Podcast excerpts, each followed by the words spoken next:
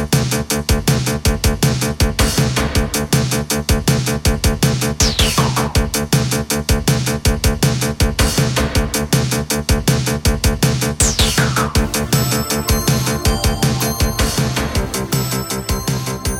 にちは山本です。少し難しい本がある生活ラジオ。この番組は哲学書や草書などに興味ある方が私も読んでみようかなと思うきっかけを提供する番組です。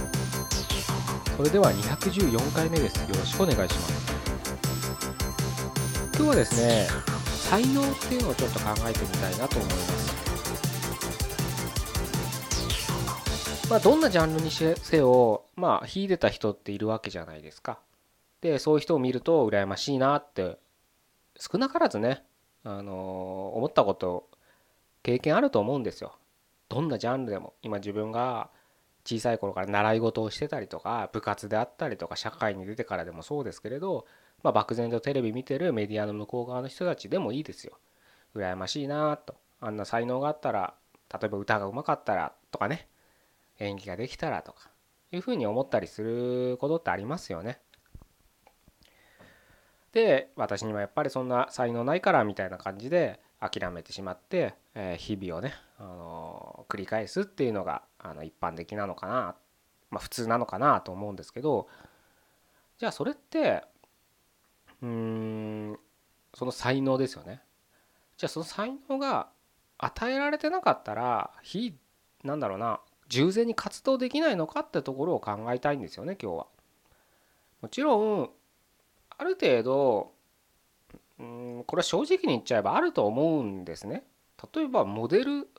とか今この今この時代でモデルで食っていきたいっていうふうになったらやっぱり養子っていうのはすごく大切になってきますよね。残念ながら。で今じゃあ僕がモデルにどうしてもなりたい憧れだそれが僕が目指す職業だと思っても僕みたいな建築にはなれないわけです。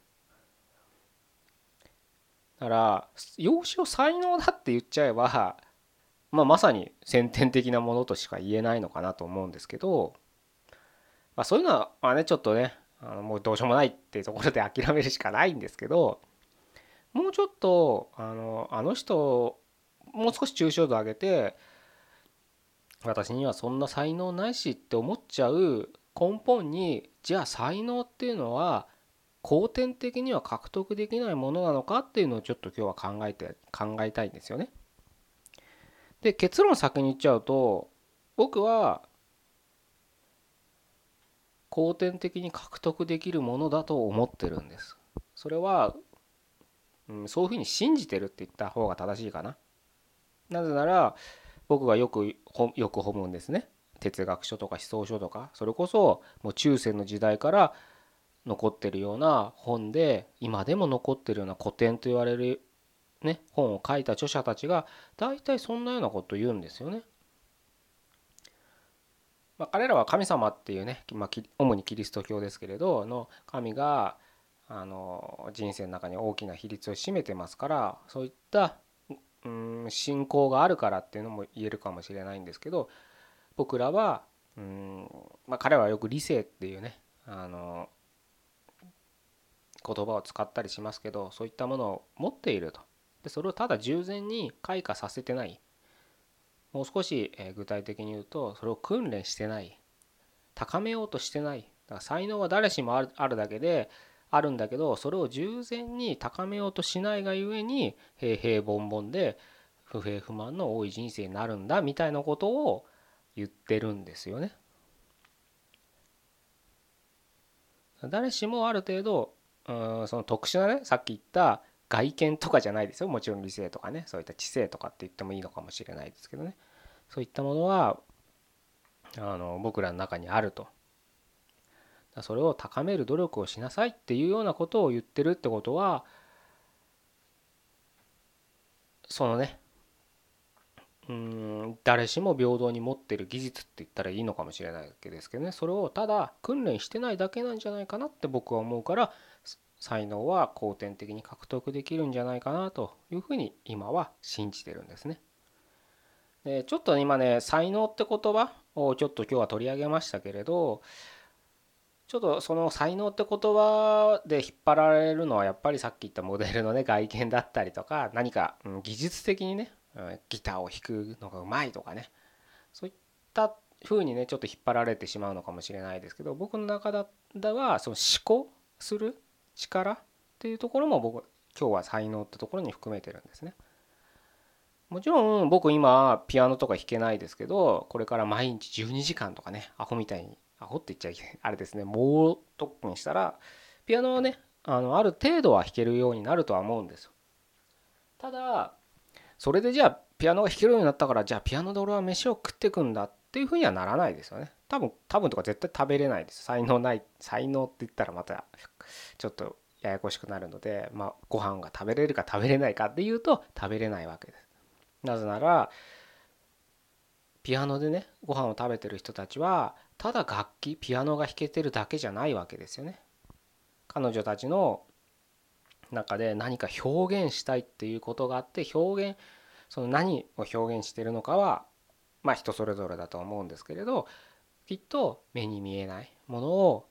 音としてね振動って言ったらのかな、うん、そういったもので表現しているからそれがなぜか人に伝わって感動を与えたりとか、えー、共感をを与えたりとすることでいくばっかの対価を得て日々のご飯を食べてるって言えると思うんです。そこを僕は今日は才能って言いたいんですよね。技術ってよりはやっぱり小さな頃ねもうそういった人ってもう物心つるつく頃からすごい練習してるわけですよ。でやっぱそれはねすごくアドバンテージ。僕が今からね5歳児に戻ることはできないのと一緒で5歳児が毎日ねあの12時間練習するのと僕が今12時間練習するのだと全然違うわけですよね。生物学的にね。それ、うん、身体的な技術能力としてね。吸収スピードも違うでしょうし進化スピードも違うでしょうしね。そもそももう脳みそは退化しまくってますからねもう僕になってくると そういった差があるんですけれど今日僕が後天的に獲得できるんじゃないか今からでも遅くはなく努力でき練習とか勉強とかねすることによって自分を高めることができるんじゃないかっていうのはさっき言った楽器が弾けるプラスアルファのところなんですよね。そこだったらもう今からでもね今日からでもねできることだと僕は思って、えー、日々やってますね。なので、ね、読書会とか、えー、たまにね僕の読書会ポカーンとした感じで参加される方もいますけど、こんな丁寧に読んで何の意味があるんだって多分内心思ってるんですだって本って全部最初から最初後まで読んでなんとなく自分の中でこういう感想が言えればいいんじゃないかみたいなね、まあ、何が書かれてるのか分かればいいんじゃないかっていうのが大体みんなが捉える読書ですよね。でも僕の読書会って多分参加してくださった人はあの分かると思うんですけど全くそういう読み方ではないわけですね。そうするとやっぱり今までやってきた本の読み方と違うわけですごい疲れますし時間もかかる読み方ですから僕が実践するのは。うん、それが何の意味になるのかななんてもう当たり前に思うと思うんですそれが悪いとかじゃないんです当たり前に思うと思うんです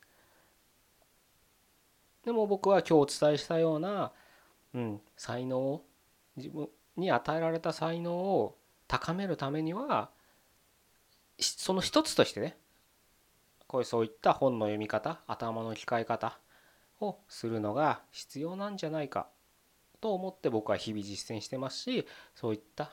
あの場がね必要な人もいるんじゃないかと思って読書会を定期的に参加してるっていうのでもあるんですよね。なのでうん。日々ね毎日同じことの繰り返しであの特に今社会に出てるとねあの人としては扱われない環境が多いと思うんですよ。パね、ルーティンワークで。誰がやっても同じねできるような仕事をあのやってるっていうふうに思いがちなね環境ですから、うん、まあしょうがないんですけどねそういった環境を作ってしまったのは人間ですから。何とも言えないですけれどそんな中でもあの